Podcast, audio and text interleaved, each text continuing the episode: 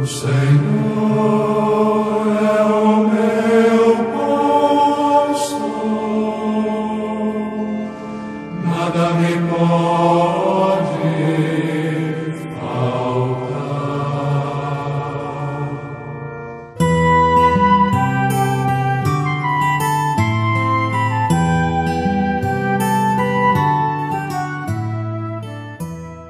Queridos amigos e amigas, aqui estou eu, Padre Tony Batista, procurando fazer ponte de encontro com você.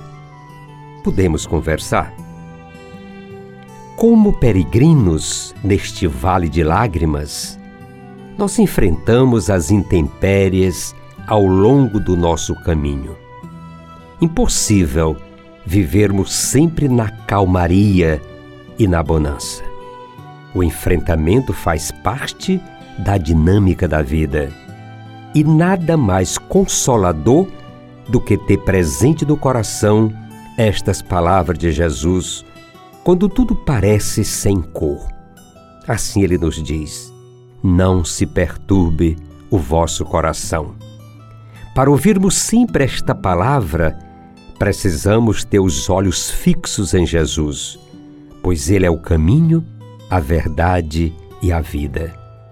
Na realidade, cremos naquele que nos dá a vida, o consolo e o conforto na caminhada. Ser cristão não é somente admirar o líder, nem formular uma confissão de fé sobre ele, o Cristo. É, sobretudo, deixar-se encontrar e encontrar-se com Ele, que é vivo e capaz de fazer-nos viver. São João, lá no capítulo 14 do seu Evangelho, nos situa na partida próxima de Jesus e mostra-nos o Mestre encorajando seus discípulos para que enfrentem muito bem sua ausência histórica, pois essa ausência será recompensada pela presença do Espírito Santo. Não se perturbe o vosso coração. Credes em Deus, crede também em mim. Na casa do meu Pai são muitas as moradas. Não fosse assim, eu vos teria dito: Vou preparar um lugar para vós. E depois que eu tiver ido e preparado um lugar para vós, voltarei e vos levarei comigo, a fim de que onde eu estiver, estejais vós também. E para onde eu vou, conheceis o caminho. Tomé disse, Senhor, não sabemos para onde vais? Como podemos conhecer o caminho? E Jesus responde: Eu sou o caminho, a verdade e a vida. Ninguém vai ao Pai senão por mim. Jesus vê seus discípulos abatidos. É o momento de reafirmá-los na fé, ensinando-os a crer em Deus de maneira diferente. Que não se perturbe o vosso coração, credes em Deus, crede também em mim.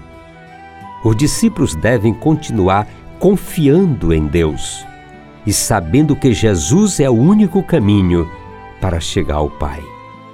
Hoje são muitos os homens e as mulheres que ficaram sem caminhos para Deus. Não são ateus. Nunca recusaram a Deus de maneira consciente. Nem mesmo sabem se creem ou não creem. Talvez tenham abandonado a igreja porque não encontraram nela um caminho atraente para buscar com alegria o mistério último da vida que nós cristãos chamamos Deus. Ao abandonar a igreja, alguns abandonaram ao mesmo tempo o Senhor Jesus. Ser cristão é, antes de tudo, crer em Jesus Cristo, ter a sorte de ter se encontrado com Ele. Acima de toda crença, fórmula ou rito, o verdadeiro, definitivo é a experiência cristã do encontro com Jesus.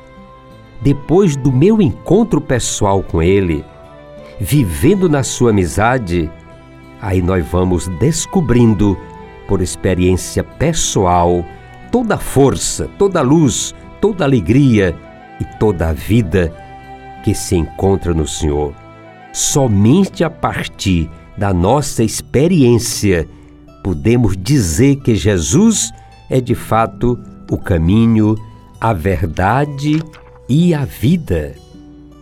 Queridos amigos e amigas, sou gratidão pela sua acolhida. Sigamos em frente. Caminhar é preciso.